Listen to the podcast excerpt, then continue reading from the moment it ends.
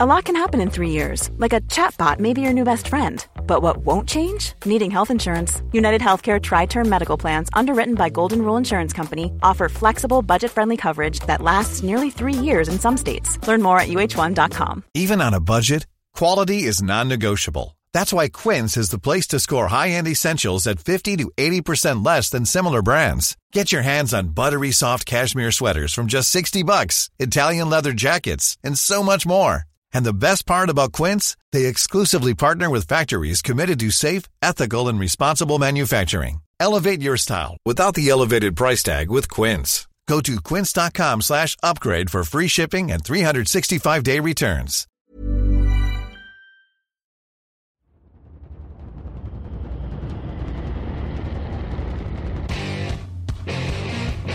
Time is it? Time is it now? Don't do that. Don't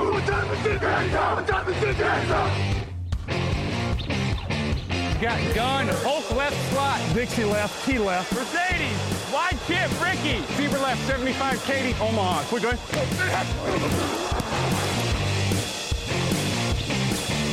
Last play of the game. Who's going to win it? Luck rolling out to the right. Dumps it up to Donnie Avery. Goal line, goal line. Touchdown. Touchdown. Touchdown.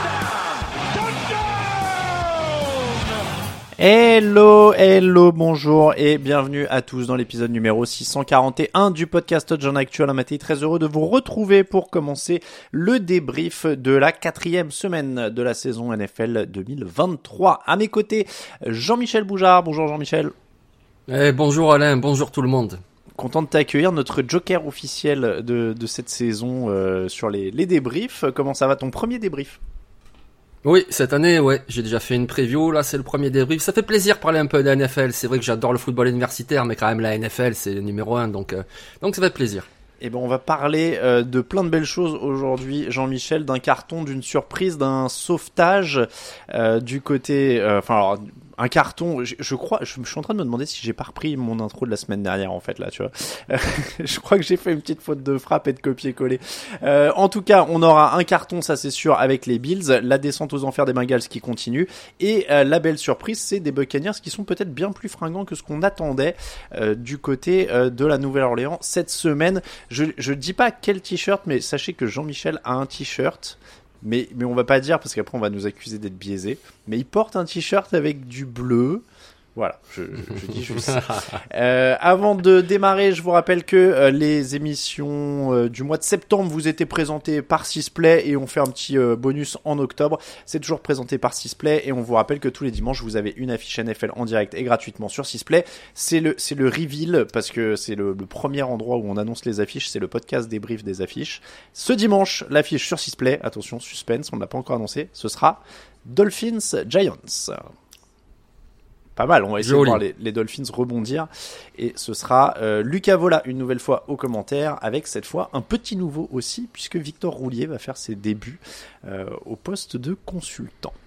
On va commencer, nous, Jean-Michel, avec les Bills. Trois victoires, une défaite contre les Miami Dolphins. Trois victoires, une défaite aussi également. Maintenant, euh, 48 à 20 pour Buffalo. C'était le choc de la semaine.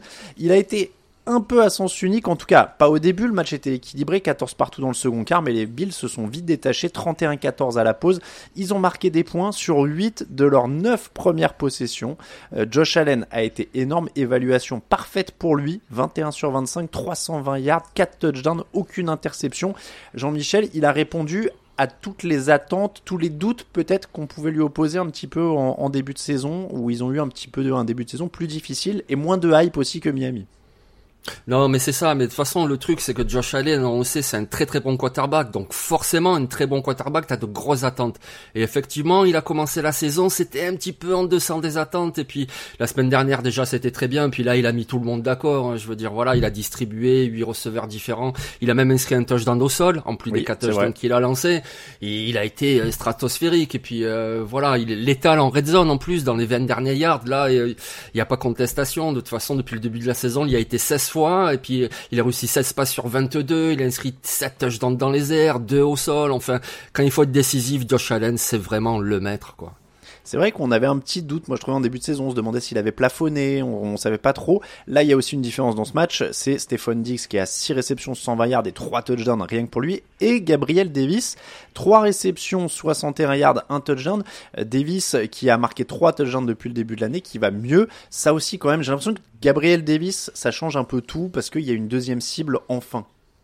C'est ça, exactement. C'est ce qu'on disait depuis le, début de la saison dans les podcasts, c'est qu'il manquait cette cible numéro 2. Et voilà, si Gabriel Davis arrive à être cette cible numéro 2 en attendant que le rookie, le premier tour, le Titan, mais qui est plus un receveur dans le slot, Kincaid se démarre pour être cette deuxième cible, eh ben là, du coup, comment on va les arrêter? Je sais pas, franchement, c'est... Euh, Kincaid qui prend 4 euh, réceptions aussi en étant ciblé 5 fois. Donc euh, Kincaid plus Gabriel Davis, ça fait 7 réceptions. Avec Diggs assist, tu commences à avoir enfin un truc un peu équilibré, j'ai l'impression. Voilà, c'est ça. Et c'est très important pour que l'attaque tourne, c'est d'avoir un vrai numéro 1, et ça ils l'ont, on le savait de toute façon avec Steven Dix, mais un numéro 1 seul, ça suffit pas. Donc si en plus tu commences à avoir un numéro 2, numéro 3, et puis quelques autres joueurs aussi pour distribuer le ballon, alors là, ben voilà, là ça, ça commence à devenir vraiment une attaque très intéressante très intéressante et donc hyper efficace. On l'a dit, 48 points dans ce match. Mais grosse performance défensive aussi de Buffalo parce que limiter Miami à 20 points, son plus petit score de la saison hein, pour les Dolphins. 4 sacs sur Tua Tagovailoa. Euh, ça commence quand même à, faire une très belle prestation. Euh, Tagovailoa qui s'est retrouvé, donc on l'a dit, euh, saqué 4 fois c'est aussi une des clés. Fallait le bouger, fallait mettre la pression. On a vu qu'il n'avait pas la même capacité que Josh Allen à, trouver des solutions hors de la poche ou à improviser. Il a été moins fort là-dessus. C'est ça, exactement. Mais de toute façon, ça se joue souvent là-dessus. Les matchs à NFL, c'est vraiment mettre la pression. Et pour ça, les Bills, ils sont trop, trop forts. Je veux dire, là, ils ont signé 4 sacs, mais en fait, ils en ont signé 16 en 4 matchs. Donc, c'est vraiment de leur moyenne. Ils signent du 4 sacs par match. Ils mettent beaucoup de pression. Et ils ont la recette pour ça. La recette, c'est qu'ils ont une grosse rotation sur la ligne défensive. Rien que sur ce match, il y a 9 linemen défensifs qui ont joué. Alors, ok, t'as deux titulaires qui jouent la plupart du temps. C'est Grégory Rousseau à l'extérieur et Ad Oliver à l'intérieur. Mais ensuite, ils font tourner énormément de joueurs. Et ça, ça leur permet de rester frais tout le match et donc tout le match sur chaque action, ils mettent la pression, encore la pression et encore la pression et petit à petit ça devient injouable pour les attaques adverses. Je reviens sur Tagovailoa en lui-même. Est-ce que tu trouves que ça lui manque encore un peu cette capacité d'improvisation? Euh, après, il faut jouer sur les qualités d'un quarterback. C'est pas forcément ses qualités à lui. Moi, c'est pas vraiment le point qui m'a manqué dans l'attaque des Dolphins. Moi, je trouve que moi, ce que j'ai pas compris, c'est pourquoi ils ont pas joué au sol. Alors, je veux bien qu'à partir d'un moment, ils ont été menés au score, donc tu veux jouer dans les airs pour gagner beaucoup de terrain. Mais depuis le début de la saison, les Dolphins c'était la, la première attaque au sol en hier gagnée par tentative. Pourquoi ils font pas? Ils ont deux coureurs très explosifs. Mostert, il a fait quoi Je crois 9 courses seulement ou 7 courses? C'est pas assez. Voilà, 7 courses pour 9 yards, je crois, un truc comme mm. ça. Mm. C'est ridicule. Ils ont Devon Chain, on en reparlera, il a fait un bon match, mais quand un jeu au sol comme ça, il faut t'appuyer là-dessus. Là, c'est pas possible. Ce match, ils ont lancé 35 passes pour 17 courses. C'est pas possible, c'est trop déséquilibré. Et ça protège pas, tu as ta Gavailoa, tu les fais porter trop de poids. Ouais, c'est vrai qu'il y, y, a un vrai déséquilibre à ce niveau-là, d'autant que ça marchait, parce que tu dis euh, il, court 17 fois, alors il court 19 fois, moi j'ai euh, sur les stats, mais euh, pour une moyenne de 7,5 yards par course. Donc à Kane, il est à 101 yards en seulement 8 courses, ce qui est quand même assez assez délirant, parce que ça fait 12,6 yards par course. Hein. Là, on est sur du dans cette si, si ça marchait vraiment comme ça, t'as juste à lui donner le ballon, ça fait first down à chaque fois. Mais, mais Akane, il a, il a quand même. Alors, Akane ou Ashane, euh, je, j'espère que je l'écorche pas. Mais, euh, mais en tout cas, il a prouvé quand même que c'était pas un feu de paille la semaine dernière, lui, pour le coup. Ah non non non c'est vraiment un très bon joueur et puis et puis il dénote pas du tout au contraire il correspond très bien à l'attaque des Dolphins parce que c'est la vitesse voilà. Devon Etienne tu vois à l'université de Texas A&M évidemment qui jouait au football mais il était aussi dans l'équipe d'athlétisme. Etienne soit bien lors d'une compétition d'athlétisme il a signé un temps aux 200 mètres de 20 secondes 20 et juste pour te donner un indicateur c'est que si tu veux être qualifié pour les Jeux Olympiques sur le 200 mètres tu dois faire au minimum un temps de 20,24 lui il a ah fait 20,20 ah donc voilà t'as compris la flèche quoi. Et puis évidemment, c'est pas juste un sprinter. Je veux dire, il joue au football, il comprend aussi les courses, les angles de course, etc. Donc c'est une petite bombe. Moi, je suis pas surpris qu'il marche aussi bien en ce début d'année, mais j'étais surpris qu'il ait pas autant de ballons contre les Bills. Il a trois réceptions hein, aussi, euh, il peut aussi capter des ballons. Euh, on a parlé de, de l'attaque de Miami, petite déception quand même pour leur défense parce qu'on a dit qu'ils prennent un carton, que Josh Allen est exceptionnel, etc. Mais la défense de Miami est peut-être un peu euh, sous-performe un peu peut-être depuis le début de la saison. Là, ça a été un révélateur, mais mine de rien, prendre 17 points contre les Patriots, 20 contre les Broncos, qui étaient déjà pas non plus des attaques incroyables, ça aurait peut-être été, ça aurait pu être un petit signal d'alarme parce que là, ils en prennent 48 et au final, c'est c'est presque dans la lignée de ce qui ce qui faisait depuis le début de l'année quoi. Oui, c'est ça, exactement. Bah, tu sais quoi, je vais y aller avec le premier, j'espère le seul poncif que je vais faire aujourd'hui, mais les blessures, ça a vraiment un impact. Et là, on l'a bien vu, la blessure de Jalen Ramsey, le cornerback, ben voilà. Kader c'est un bon cornerback, on l'avait vu l'année dernière, mais il s'est fait manger tout le match par Stephon Diggs. Eh ben voilà, quand tu dois défendre vraiment un receveur numéro un comme Diggs, ben l'absence de Jalen Ramsey, ça te fait mal. Sans compter qu'en plus, il leur manquait leur pass rusher numéro un, Jalen Phillips. Alors je veux bien, Van Ginkel a fait un bon match, il a mis de la pression, mais il te manque ton pass rusher numéro un et il te manque ton cornerback numéro un. Donc forcément, en défense, ça a été compliqué. Les Bills euh, sont-ils favoris de la FC Est? On va conclure là-dessus. Ah bah a priori oui. Alors après il faut pas du tout enterrer Miami bien entendu. hein. Mais là vu la démonstration qu'ils ont fait, oui, il était déjà un petit peu en début de saison et là ils ont confirmé. Donc oui, moi je réponds oui. En tout cas, ils ont éteint un peu violemment une hype qui s'était créée par le match à 70 points de la semaine d'avant. Bon, c'est ça rééquilibre, mais comme tu le dis, par contre, ça enterre pas du tout Miami. Ça reste une équipe pleine de qualité. Non, bien sûr, bien sûr. Miami, ben, on le verra rebondir, je pense, dès, la semaine prochaine. Et en plus, ben voilà, ça sera commenté par nos équipes, donc c'est parfait. Mais tu vois, un dernier petit élément, les Bills, alors voilà, en attaque, ils sont extraordinaires. En défense, ils sont quasiment injouables. Et en plus, ils sont très disciplinés. C'est simple, c'est l'équipe qui a été le moins pénalisée cette année en NFL. Je veux dire, seulement 22 flags lancés contre eux en 4 matchs. En plus, ils sont disciplinés. Il leur manque quoi? Donc forcément, oui, favori. Oui, oui. C'est beaucoup moins euh, discipliné, c'est surtout beaucoup moins de victoires pour les Cincinnati Bengals qui se déplaçaient à Tennessee. Ils ont euh, perdu 27 à 3. C'est une victoire donc des Titans évidemment, des Bengals en perdition. 211 yards seulement dans ce match. Joe Bureau est à 20 sur 30 à 165 yards seulement. Est-ce que Jean-Michel, c'est le moment de mettre Joe Bureau au repos? Ah, il a quand ben, même l'air clairement de mm. souffrir de son mollet. Il est plus du tout mobile. C'est très très compliqué. C'est ça, ça y ressemble vraiment. Je veux dire, on le reconnaît pas ce joueur. On sait que c'est un très très bon joueur et là on le reconnaît pas du tout. Il tente que des passes courtes, euh, il y arrive pas. Je veux dire, il a 2 sur 9 en conversion des troisièmes tentatives. C'est pas possible. Il obtient pas de nouvelles séries, ça avance pas et oui, il a l'air vraiment en difficulté. On voit la pression qui arrive de tous les côtés. Il arrive même pas à faire deux trois pas de côté pour essayer de s'échapper. Donc euh, ouais, il y a un problème avec Joe Burrow. Alors c'est pas le seul à Cincinnati, on va y revenir, mais déjà Joe Burrow, ouais, il y a un truc qui va pas. Est-ce que je fais un aparté Est-ce que c'est pas un peu une erreur managériale quand même de pas avoir un mec à, minima solide ou décent sur le banc? C'est Jack Browning aujourd'hui. On comprend qu'il puisse avoir des réticences. Tu veux aller loin, etc. Mais j'ai l'impression que c'est un peu pour ça que sont faits les Andy Dalton et les Teddy Bridgewater de ce monde. Euh, c'est quand parce que Joe Bureau c'est pas nouveau non plus qu'il soit fragile. Malheureusement, il rate quand même des matchs. Euh, ils sont un peu piégés aussi les Bengals mine de rien sur le plan euh, de l'effectif. Oui, exactement. Moi, j'aime beaucoup les équipes qui, lors de la draft, utilisent, euh, bah, on va dire, un quatrième tour, par exemple, sur un quarterback, parce que c'est tellement important. C'est vraiment la position la plus importante. Donc, euh, il faut toujours un solide backup, un solide remplaçant, et ça, ils l'ont pas. C'est peut-être pour ça aussi qu'ils forcent de laisser Bureau sur le terrain, parce qu'ils savent que derrière, de toute façon, ça sera pas bon. Donc, euh, j'ai l'impression que j'ai l'impression qu'ils perdent sur tous les tableaux. C'est-à-dire que si tu le laisses, il est pas performant, il risque de se blesser encore plus parce que jouer de manière limitée, moins bien pouvoir se déplacer quand t'as des mecs de 150 kilos qui essayent de te mettre par terre, c'est quand même rarement une bonne idée. Et mais en même temps, ils se disent qu'ils peuvent pas le sortir, donc c'est vrai que c'est très très compliqué. Et j'ai l'impression, tu le disais, il est pas le seul euh, fautif. En effet, il n'y a pas de progrès sur la ligne. Euh, le jeu au sol là été un peu meilleur, mais on a l'impression que ça manque d'idées chez Zach Taylor pour, euh, déjà pour compenser la, blessure de bureau et même depuis quelques temps pour renouveler un peu parce qu'on peut pas faire tout le temps la même chose en NFL même si t'es très très bon. et j'ai l'impression que ça manque d'idées. Oui, mais c'est ça. Moi, je pense qu'il s'est peut-être reposé un petit peu sur le jeu aérien en disant j'ai un super lanceur Joe Burrow, j'ai trois très bons receveurs, allez, on va passer par les airs. Mais si tu regardes bien depuis le début de la saison, il n'y a pas une autre attaque en NFL qui est autant déséquilibrée. Voilà, sur les quatre premiers matchs, j'ai regardé un petit peu, ils ont lancé 152 passes pour 76 courses. C'est pas possible, c'est exactement moitié moins. C'est dingue, ah en plus sachant que ton quarterback ne peut est très peu mobile, quoi. Exactement, t'as un Joe Burrow en difficulté, t'as un Joe Mixon qui est quand même plutôt un bon coureur, donc tu peux te dire tu vas équilibrer un petit peu au niveau de l'attaque et puis alimenter un peu plus le jeu aux courses. Ben non, ben non, il continue à tenter des passes, tenter des passes et ça marche pas. Donc ouais, moi je pense qu'il y a un problème dans le play calling et puis après, bah évidemment il y a aussi la défense qui a un gros problème cette année.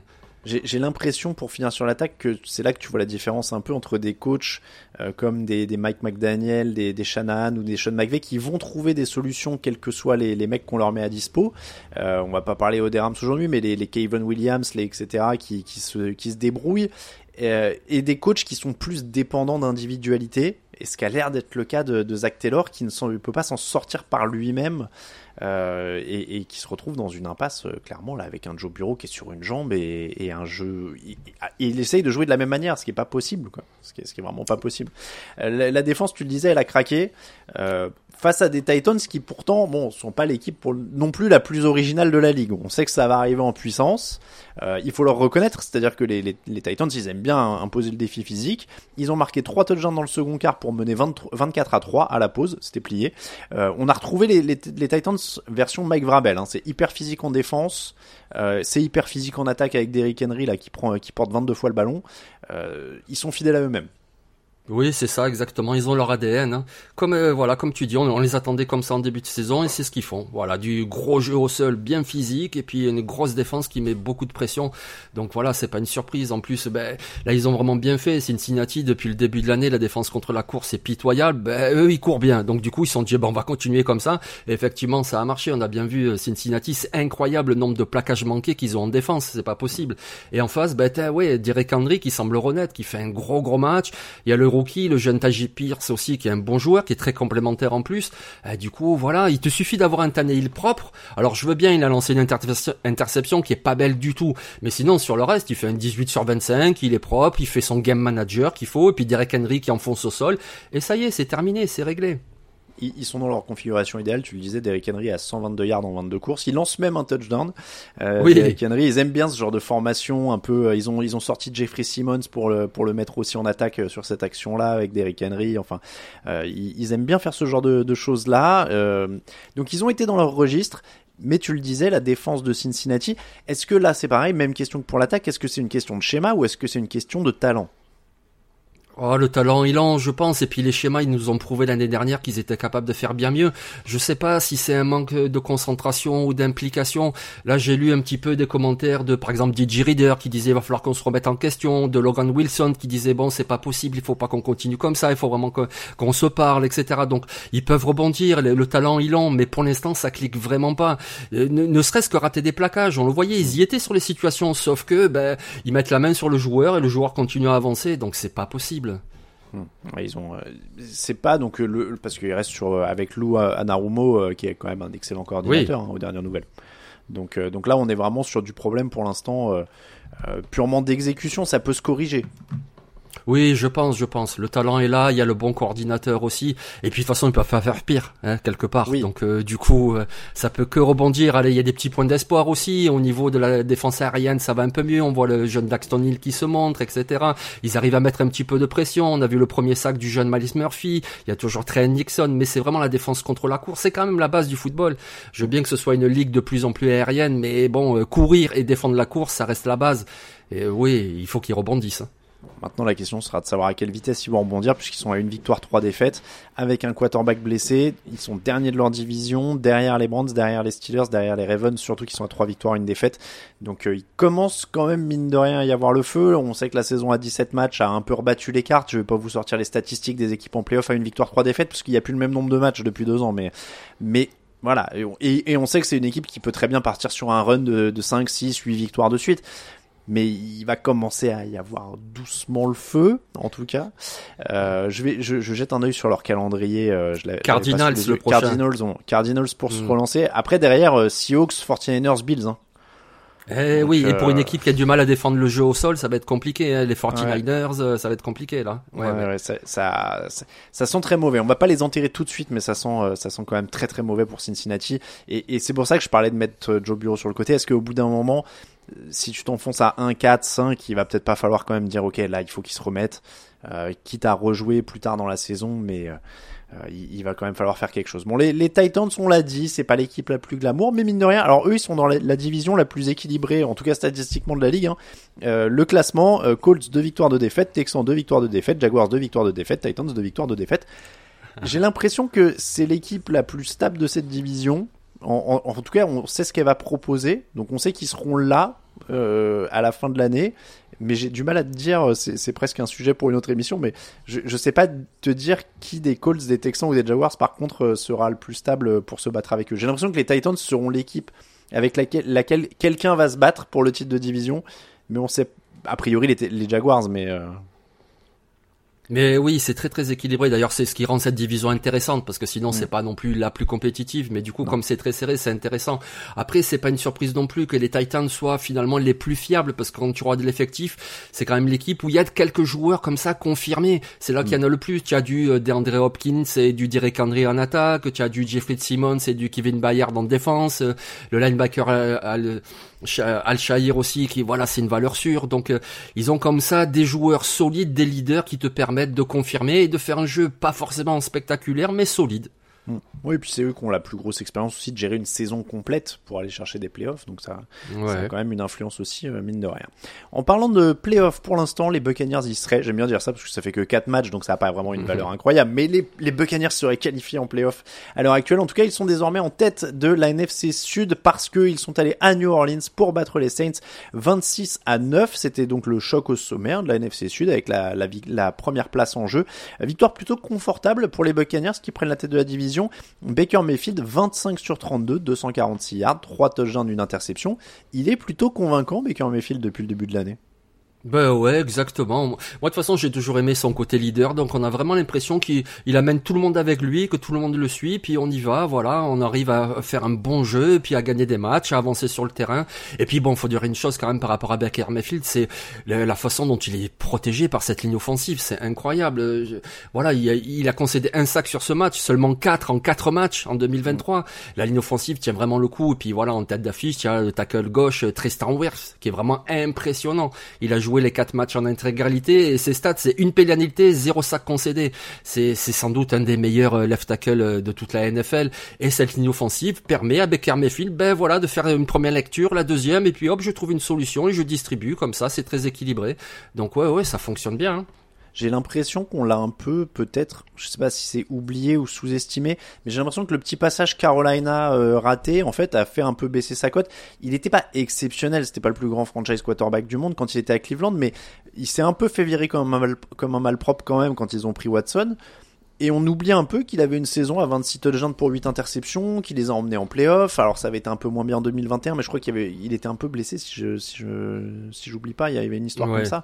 Mais, mais il n'était pas euh, voilà et, j'ai l'impression que sa cote s'est effondrée pour quelques matchs qui n'étaient pas convaincants à Carolina alors que c'était quand même une équipe qui a fini avec le premier choix avec le, premier choix de la draft euh, par un échange mais avec le premier choix de la draft qui était très bas dans le tableau qui avait quand même pas mal de problèmes de coach etc euh, finalement c'est un ancien numéro de la numéro 1 de la draft il a toujours que 28 ans ce qui est plus très très vieux en termes de NFL et il a quand même pas mal d'expérience il a depuis 2018 donc finalement, et je dis ça pour moi aussi, hein, je pense, parce que je les avais beaucoup sous-estimés les Buccaneers dans les previews.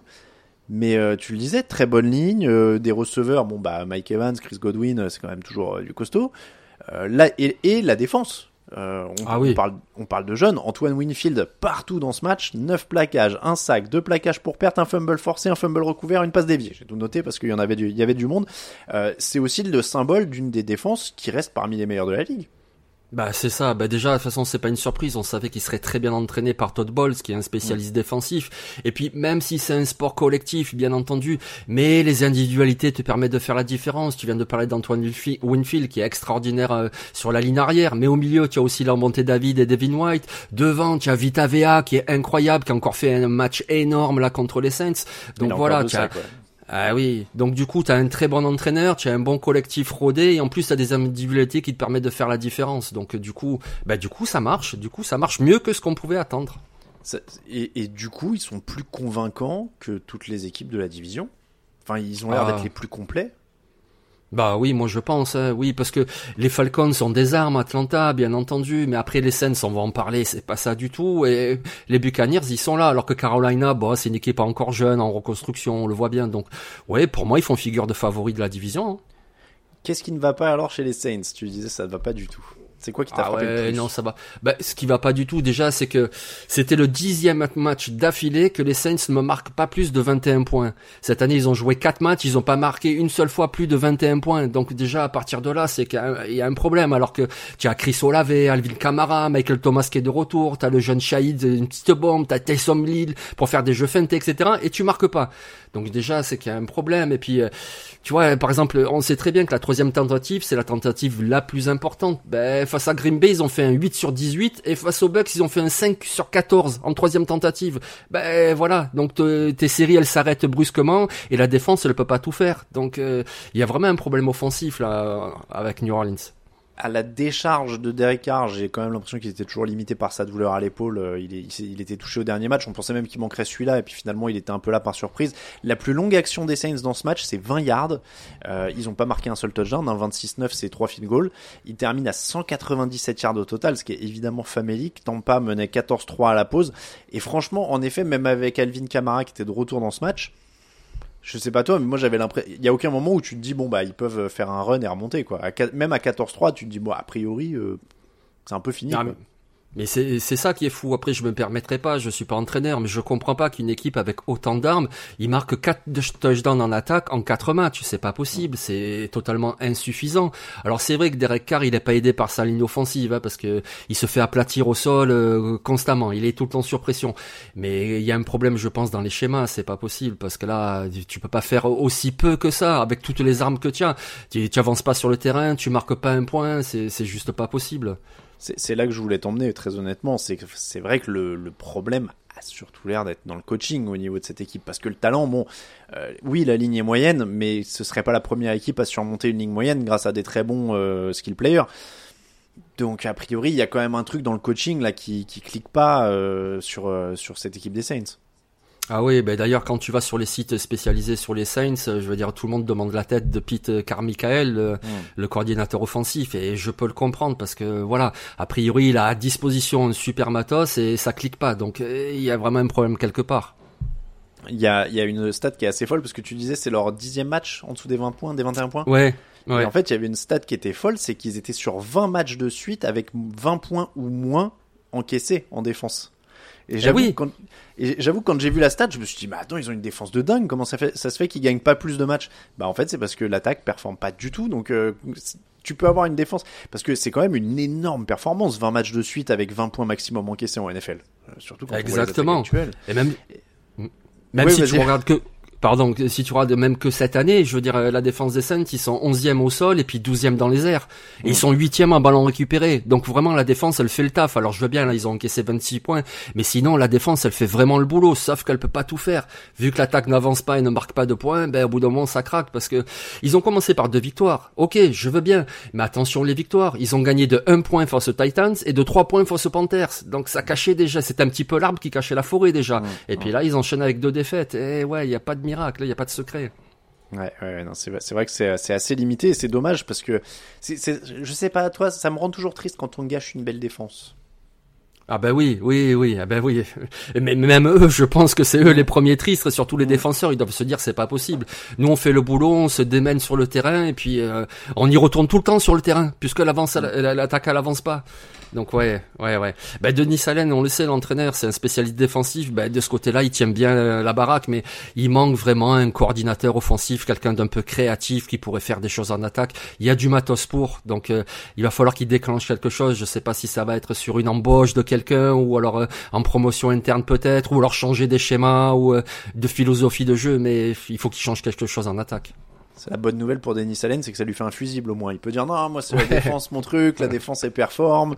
Euh, on va voir avec Pete Carmichael et puis euh, on, on se débrouillera ensuite. Mais ça lui donne un, ça lui donne un petit sursis. Mais clairement c'est vrai que cette équipe a l'air de, de sous-performer, ce qui est, qui est un peu un miroir de Tampa, euh, qui a l'air justement d'être très solide et, et de, de bien faire avec ce qu'ils ont. Et on a vu un peu la différence entre entre ces deux équipes dans ce match. Bah, c'est comme ça qu'on termine le débrief des affiches. Merci beaucoup Jean-Michel. Ben merci Alain, bonne semaine à tout le monde. Toujours un plaisir en tout cas de, de t'avoir au micro. C'est la fin de l'épisode 641. On parle du débrief de tous les autres matchs euh, dans l'émission de demain. Ce sera avec Raphaël Masmejean et Lucas Vola. On vous rappelle que toute l'actu de la NFL, c'est sur tdactu.com. Euh, et les réseaux sociaux, vous avez l'habitude, tout est sur le site. Merci beaucoup à tous. À très bientôt. Ciao, ciao.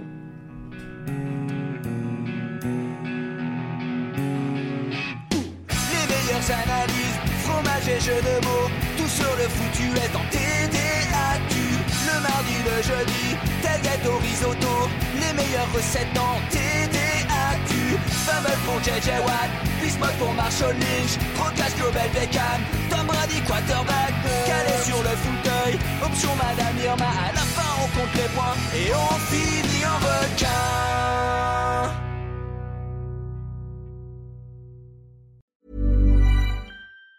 Planning for your next trip? Elevate your travel style with Quince. Quince has all the jet setting essentials you'll want for your next getaway, like European linen, premium luggage options, buttery soft Italian leather bags, and so much more. And it's all priced at 50 to 80% less than similar brands. Plus, Quince only works with factories that use safe and ethical manufacturing practices. Pack your bags with high-quality essentials you'll be wearing for vacations to come with Quince. Go to quince.com slash trip for free shipping and 365-day returns.